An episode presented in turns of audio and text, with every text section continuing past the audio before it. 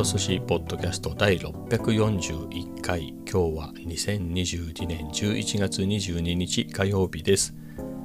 えー、明日は休みっていうことで、えー、なんだかね気分が楽ですね、えー、天気っていうかね天気はねさらに暖かかったですね。昨日よりもさらに暖かくて、えー、そこは良かったんだけれど悪いところもあって、まあ、何かで言うとねまあ、洗濯物、えー、干していたんだけれどそれがなかなか乾かなくてね、えー、湿度のせいなのか、えーと、一度に干しすぎてあの洗濯物と洗濯物の間が空いてなくてねそれで乾きにくかったのかまあその両方なのかなんだけれど、えー、ちゅうわけで、まあ、日が落ちてからは、まあ、それでも乾かなかったんで部屋干しにしたんだけれどえっ、ー、と暑いんでね暖房をつけるほどでもないしそれがそこそこ寒くてね、えー、エアコンオンとかにしとけばねさらに、えー、乾きやすくなるんだけれど、えー、まあ、そういうところがちょっと困りましたね。まあそんなわけでね、え 部屋にいっぱい洗濯物が 干してある状態で収録しています、えで明日はね、一日雨みたいですからね、そこそこ降るんですよね。結構降るみたいで、3ミリ、4ミリぐらい降るっていうことで、まあ、夜とかね、止んでくれれば、ね、コメダでも行こうかなと思うんだけれど、どうですかね。コメダもね、本当2週間ぐらい行ってないんですね。行こう行こうと思ってね、週末の夜とか、コメダでのんびりしたいなとか、えー、このポッドキャストでも何回も言ってるんだけど、結局行かずで、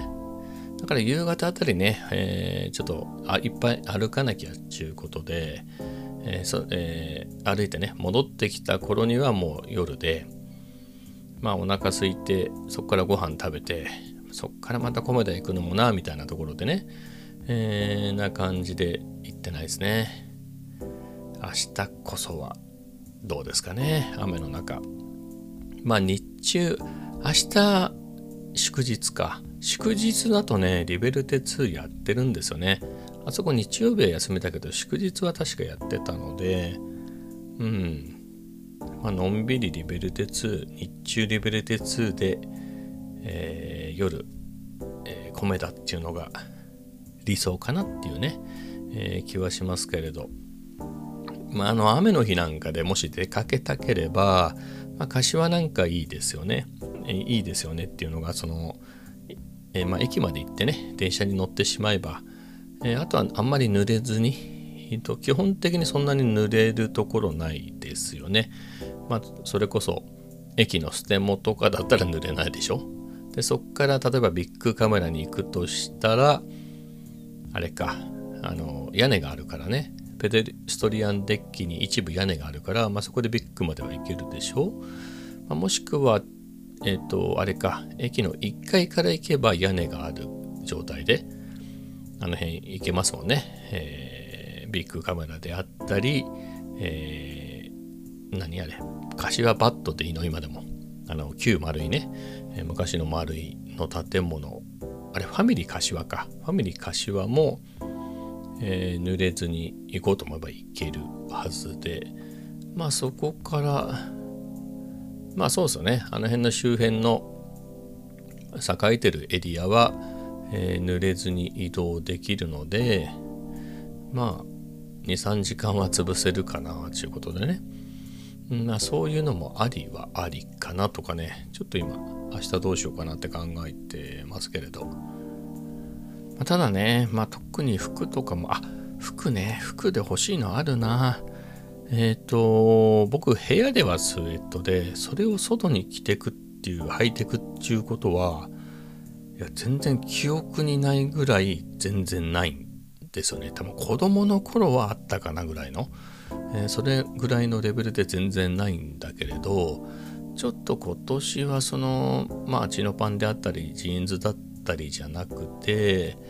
その辺のスウェットで出かけちゃおうかなと思って。ただね今履いてるスウェットはもうパジャマ代わりの部屋着なので、えー、それで外行くのかなと思ってね。外行くのかなってのは汚れるじゃない。それで寝る寝るのもなと思って。えー、ちゅうことで、えー、そのよそ行き用じゃないけれど外に履いていく用の、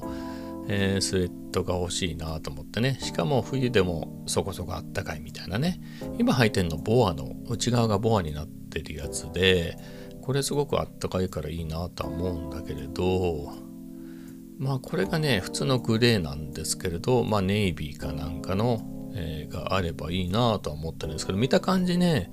その色がないか在庫がないかだったんですよね。うん、なのであとねなんか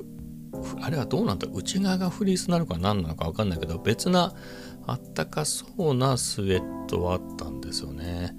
でスウェットを外で履いたことがあんまりなねさっき言った通りなんであれもうちこの今履いてる内側がボアになってるやつだったら外でもあったかそうだけど普通のスウェットこの時期寒いよね絶対ね。スースーするでしょ？うん。その辺どうかなみたいなところでね。まあそんな高いもんじゃないしあれ2 3 0 0 0円でしょ？えー、なので、まあ、1着買ってみようかなとは思うんですけどね。まあ、それを買いに行くでもいいかな。はい。まあ、ぐらいか。あとね、ちょっと気になってるのが、まあ、ユニクロにはないんだけど、あの、なの、あの、ほら、あの、USB のバッテリーつなぐと、電熱線が入っててあったかくなるベストとかああいうのあるでしょ？あれなんか冬いいかなとか思ってねちょっと気になってはいるんですよね。うん。そうするとこの間買ったね、えー、割と薄手のアウターでも冬快適に過ごせちゃったりするんじゃないかとかね、えー、そんなことも思ってるんですがまあ白金回路も2つ持ってるし、えー、ベンジンもね、えー、今年の分買ったばっかりだからまだ使ってないしてね、えー、まあそれだけでも十分かなっていう気もするしでもね白金回路めちゃくちゃあったかいけれど言うても大きさはね、えー、iPhone よりもずっとちっちゃいですからね。それでそれ自体はめっちゃあったかいとしてもそんなに面積温められるわけじゃないからね。って考えるとね電熱線が入っててそこそこの面積をあったかくしてくれるそういうね服の方がいいのかなとか思って。で探したら Amazon で、まあ、これが定番かなみたいなやつは見つけたんだけれどあとはワークマンで持ってて。でワークマン見てていいなと思ったんですよ、まあ、4000円ぐらいかな。でテラスモールのねワークマンなんとかワークマンに行けばね買えるしいいかなと思ったんだけれどなんかね、まあ、その電熱線のやつなんて、えー、バッテリーがいるんだけど Amazon かなんかのやつは普通の汎用の USB のバッテリーで、えー、使えるやつなんだけど、ワークマンはね、この専用みたいなこと書いてあったんですよ。本当に専用なのか、えー、単に、えー、専用じゃなくても USB でさせるのか、まあ、それが分かればね、え使いやすいんだけれど、その専用のバッテリーも5000円ぐらいするんで、ね、アンカーの1万ミリアンピアのやつだってそんなにしないでしょ？えー、で、買いも効くしね。なので、そこどうなのかなみたいなのが気になってますね。またひょっとしたらですけど、ワークマンのは、まあ、そのワークマン自体がバッテリー売ってるので、あの、そのバッテリーのサイズにぴったり合うような、そのバッテリーを入れるポケット的なのがね、ベストについてるっていう可能性は高いですよね。うん。まあ実物見てからでもいいのかもしれないですからね。あのー、そのユニクロのね薄手のアウターすごく気に入ってるんだけれど、まあ、真冬は厳しいだろうなと思ってて。まあ今考えてるのは今今で言うと、まあ、寒い日そこそこ寒い日であればまあボタンダウンにニットにその上にアウターなんだけどあのー、薄いなんちゅうの？ウルトラライトダウンのなんだっけあれ？ウルトラライトダウンのベストがあるからまあ、それを中に着ていけばいいかなぐらいに思ってたんだけど、まあ、その代わりにね電熱線が入ってるやつにしたらあったかさあったかそうだなっていう風なねことを思ってるんだけど、えー、どうですかね、うん、まあそれがなくてもさっき言った通り、えー、なんだっけ白金回路。もしくは、まあ、白金回路プラス普通の使い捨て回路ね、えー、それ併用でもいいのかなみたいなことは思ったりもするんですけどね、えー、まあ、そんなところをあれこれね冬。まだねそんなに寒くないでしょこのタイミング。11月後半なんだけどね。なのでまだピンとこないんだけどね。やっぱりこう寒くなると一気に欲しくなるかなとは思うんですけどね。はい。まあそんなところを持ってますね。なのでまあ明日柏に行くとしたらユニクロだけなんでね、まあ、スウェットとかその辺見るだけかな。まあでもその電熱線とかに頼らなくても良さげなあったかいね、えー、インナー的なのがあれば良いかなとは思うんですけどね。だってどうだったかな？冬のことが思い出せないね。でも結局さっき言ったようなねまあ上下ヒートテックは着るし履くしで。で下はその上はもうジーンズ勝ちのパンですよね。で上はさっき言ったようにね、えー、ボタンダウンにニット。でその上はもう昨シーズンまでで言うとダッフル。でまあこれ以上はもうやりようがないので、えー、まあ強いて言うと、まあ、ニットの帽子にニットのキャップニットのそうですね。ニットの帽子に、えー、耳当て代わりのヘッドホンっていうのでまあと手袋か、まあ、これ以上はやりようがないねっていうのでいるので、これでめちゃくちゃ寒くて耐えられなかったようなことがあったかっていうとまあないよね。だからそれうん。まあ今回のアウターでどれぐらいいけるかだね。まあそこに内側にベストを着るぐらいで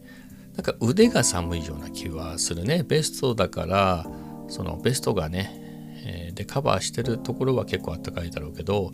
腕のところがねかなり薄くなっちゃうので、まあ、そこがどうかなっていうのは気になるけれどまあでも歩いてたらポカポカしてまあもうちょっと寒くなってみないとまあ分かんないね、まあ、寒くなってから買うでも、えー、良いのかな。だってもう11月後半でしょ？最近は結構動きが早いからね。またその冬物が安くなったタイミングでバーンとね追加する、まあ、もしくは諦めて、えー、例年通りねダッフルを着れば、えー、凍えはしないんでね。まあそういうことを考えながら冬ね。だからちょっとね今年の冬は楽しみですね。だから例年がね、えー、そういう服を特会引き換えするのは冬嫌だなっていうそのアウターをね、まあ、それで今はダッフルその前はピーコートっていう風に決めてもうそれだけを冬の間は着るっていう風にしてたので、えー、そこは考えなくてよかったんだけれど、まあ、今年は久々ね、えー、だからピーコートからダッフルに変えた時以来でどうしようかなって考えてるんで、えー、まあそこは楽しいですね。あと選択肢が広がったっちゅうね。あの別に銀座に行くわけじゃないから、えこの辺を地元をね地元で暮らす上で快適な、えー、格好でかつそれなりにおしゃれでみたいなね。そういうところなのでうん。まあ楽しみは楽しみですね。はい。まあそんなところですかね。あとね最近ちょっと困ってるのがプログラミングですね。まあ仕事ではやってるからいいんだけれどまあやっぱりねその仕事以外の時でも磨いとかないとっていうね。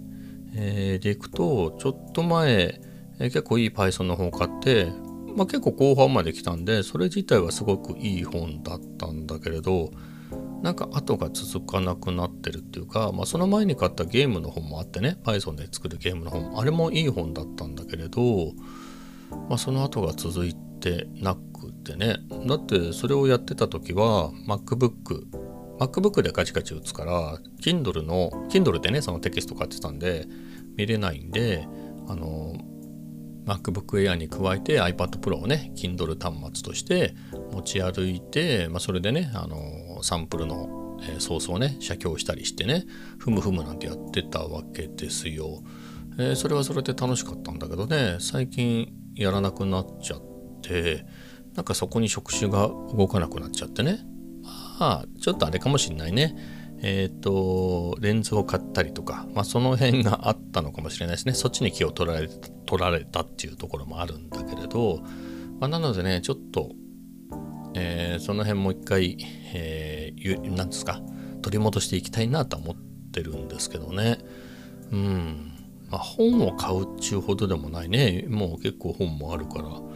まあ続きをやるにもね間が空いちゃうとね続きってねやりにくかったりしてちょっとそこを我ながら困ってるんですよね。だってそれをやってた時で言うと多分2ヶ月1ヶ月か2ヶ月前2ヶ月まではいかないでしょ。10月のどっかのタイミングだと思うんだけれどそうですよね。そのタイミングで言うとキーボードが欲しかったんだもんね。それでガチガチ打って気分が乗ってくるようなキークロンの K8 Pro、えー、あのキーボードね、メカニカルキーボードが欲しいなと。だからそれか、今使ってるね、この手話の MV7 っていうマイクか、あとはスイッチはね、ATEM ミニ、そのどれか、もしくは、あのー、 Zoom の FT2 か、あの、また別なね、え、フィールドレコーダー、あのマイクのどれかが欲しいなんつってまあ Keychron もね一回買ったけどキャンセルしてみたいな、えー、のだったんですよね。うん。 Keychron すごく良かったんだけど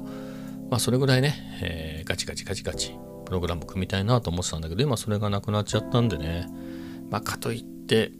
まあはっきり言うと、えー、ちょっとキークロンの K8 を買って、えー、ガチガチ、えー、早々ね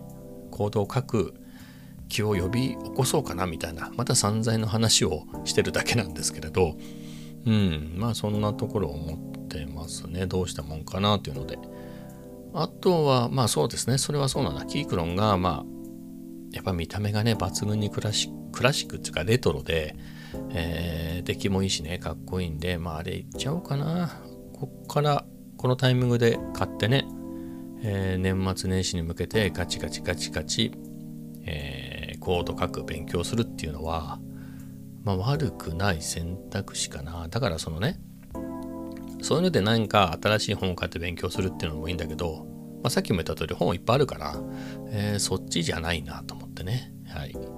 えー、それでだって Keychron とか買ったらなんかあのメカニカルキーボードで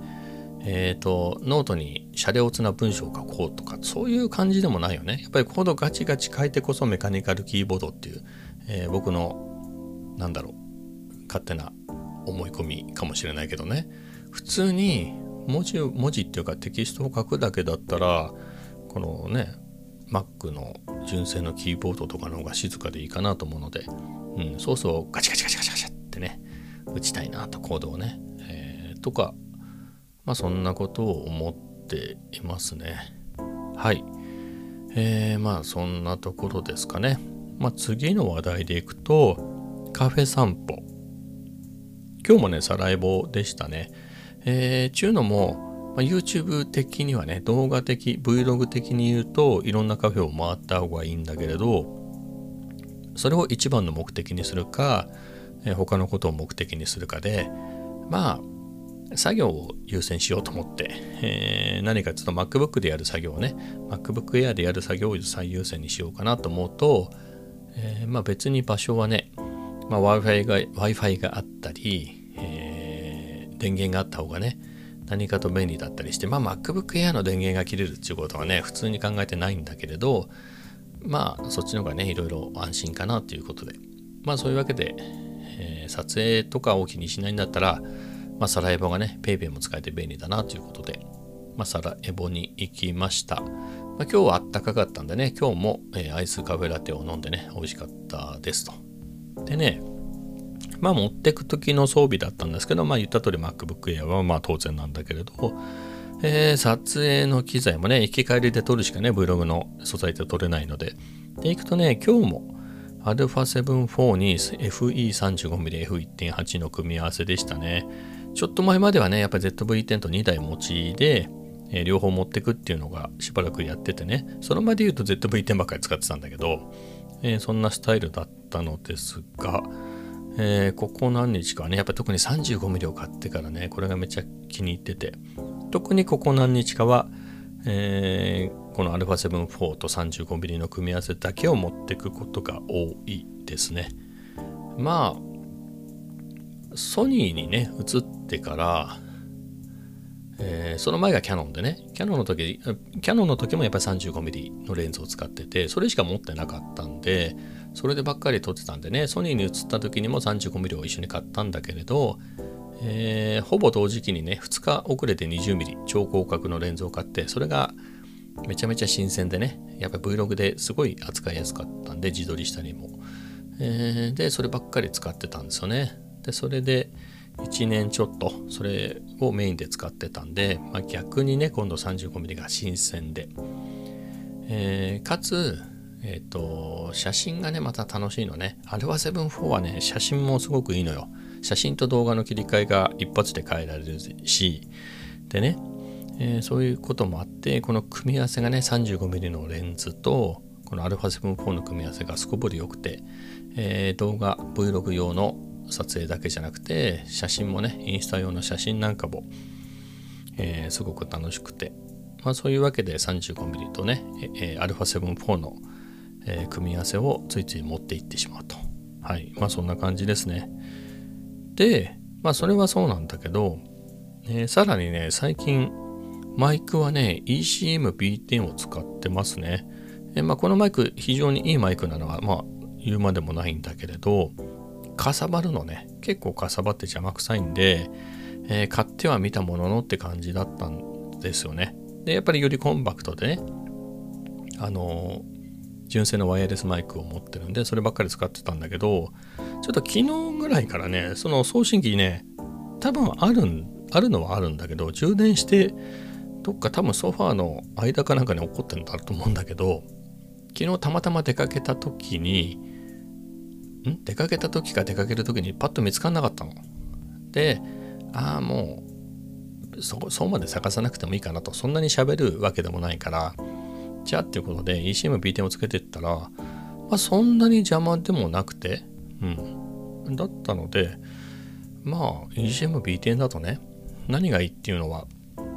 指向性とか気にしなくていいんですよね。まあ、ワイヤレスマイクも指向性は気にしなくていいんだけど、えっ、ー、と、指向性切り替えられるんで、えー、前方をすごく狭い範囲、まあ、正面だけ、正面をそこそこ広い範囲で、あとは360度全方位で撮るっていうモードがあって、まあ、全方位でね、360度撮るようにしておけば、自撮りでも声が入るし、えー、カメラのね、後ろから話しかけても声も取れるしで、まあまあ失敗がないと。あと音量もね、オートで取ってくれるので、音量を自動でやってくれるんで、まあ、その失敗もないんでね、まあとりあえず音取り損ねないっていう安心感もあるので、まあこれいいなと、あともバッテリーの心配がないっていうね、えー、ワイヤレスマイクはなんだかんだ充電とかいるんで、まあそこが良いなと思って、えー、気に入ってますね。まあ邪魔くさいのは邪魔くさいけど、最近そのさっき言ったよねユニクロのアウターを買ってからまあそれがバックバック合うんだよねそのあのファッション的に言うとでその前で言うとジャケットがこのタイミングのこの季節だとジャケットを着て歩くのでそこでバックパックはあんまり合わないなっていうんでトートでね歩いてたんだけれどトートの場合はカメラを普通のストラップで斜め掛けにしていくんでそうすると結構このマイクが邪魔くさかったんだけれどどっかにぶつけたりする心配があってね。あのバックパックの場合だと胸のベルトか。バックパックのあのベルトっつうのあれ。肩のところにねピークデザインのキャプチャーをつけてるんで、まあ、そこにマウントしちゃうんでねカメラ移動するときなのでそんなぶつけるみたいなね心配もないのでうん、すごく使いやすいですね。まあ、でかくてね、目立つって目立つけど、別にこのマイクがなくても、この α7-4 を持ち歩いてたらどうせ目立つからね。うん。まあ、メリットが大きいかな。はい。そんな感じでね、えー、とても気に入って、えー、ここ何日か使ってます。はい。えー、で、さらに、まあ、カメラの話すると、まあ、さっきね、キーボードがどうのこうのとか言ってましたけど、えー、この 35mm がね、すごく気に入ってて、えー、でいくと α7 用のね、フルサイズ用でいくと、まあ、純正の 20mm、えー、で、この 35mmF1.8、えっ、ー、と、タムロンの2875もあるんですけれど、あのまあ、普通の人からすると価格的にかぶかぶる、まあ、かぶるって言えばね、その範囲ではありますね。35mm は28から75の中に 35mm は入ってますけれど、僕のそのタムロンの2875の使い道的に言うとあの全然35で結構カバーできちゃうんですよね、まあ、寄ったり離れたりで、え、でいくと、まあ、タムロンにつけわざわざ付け替えなくてもいいかなみたいなシチュエーションは結構多くて、まあ、強いて言うと家で自撮りしながらライブ配信する時にちょうどいいのが 28mm かなっていうところはあるんですけれど、えー、まあ 20mm でね、えー、何でしょう。あの代わりに使えないこともないしで。で行くんであればちょっとタムロン手放してもいいかなってのはちょっと思ってますね。うん、50mm の時にはねやっぱりタムロンナイトだったんだけどやっぱり 35mm が、えー、かなりねオールドマイティなので、まあ、そんなところを持ってて、まあ、何かで言うと、まあ、タムロンをシグマの 85F1.4DGDN に置き換えるのも良きかなみたいなことをねちょっと思っていますね。うん。やっぱキャラ的に被らない被りようがないっちゅうところでね。あとやっぱり一がまあこれがみんながそうなのか分かんないけど僕が、えー、ニコンのね D700 とかああいうのを使ってきてやっぱりなんだろうフルサイズの魅力？僕的に一番強烈に魅力がある画角は 85mm なんですよね。の F1.4 あの大口径のね、えー、中望遠で街を切り取る。特にこの季節で言うと後ろにね、えー、光かなんかが入ってて光っていうのはイルミネーションですね。でそれがうまくボケ出てでっかい丸いね玉ボケになってて光の、まあ、あれが僕的にはめちゃめちゃ魅力なんですよね、えー、ちゅうところもあってまあそこに変えてもいいかなと思って。かなり変化つくんでね。まあというのも 35mm を使ってねあ意外と Vlog35mm で歩き撮りとかはできないけど結構いけるなっていう感触もあってあとは写真も楽しいっていうこともあってでいくと85まあ85の Vlog ってのもあんまないけどね B ロール的にね 85mm を使うってことになるとは思うんだけど、まあ、プラス写真がめっちゃ楽しいんでね85だと。えー、まあ、ありかな。変化をつけるで言うと。みたいなことを思ってますね。まあ、タムロンね、えー、もめちゃ人気で、えー、買取価格も高いんでね、そんなに足さずに買えるんであれば、買えるんであればっていうか買えるんでね、ありかなとか思って、はい、はいますね。まあ今すぐ動くかっつうと、まあ 35mm 買ったばっかりなんでね、まあ、しばらくこれをメインで使いたいっていうところもあるんであれですけれど、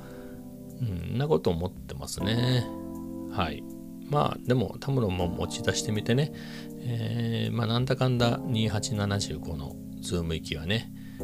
便利で、えー、魅力的ではあるので、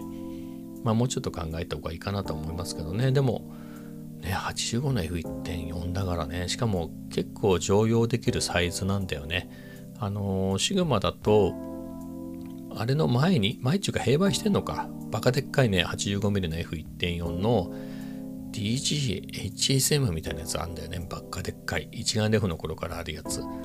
あれ、17万ぐらいするしね。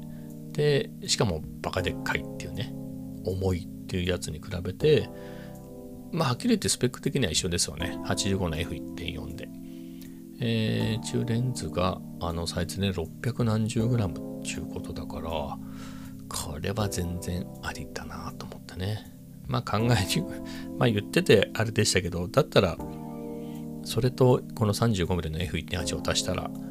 35の 1.4G マスターが書いたじゃんみたいなところは思うんですけどねうん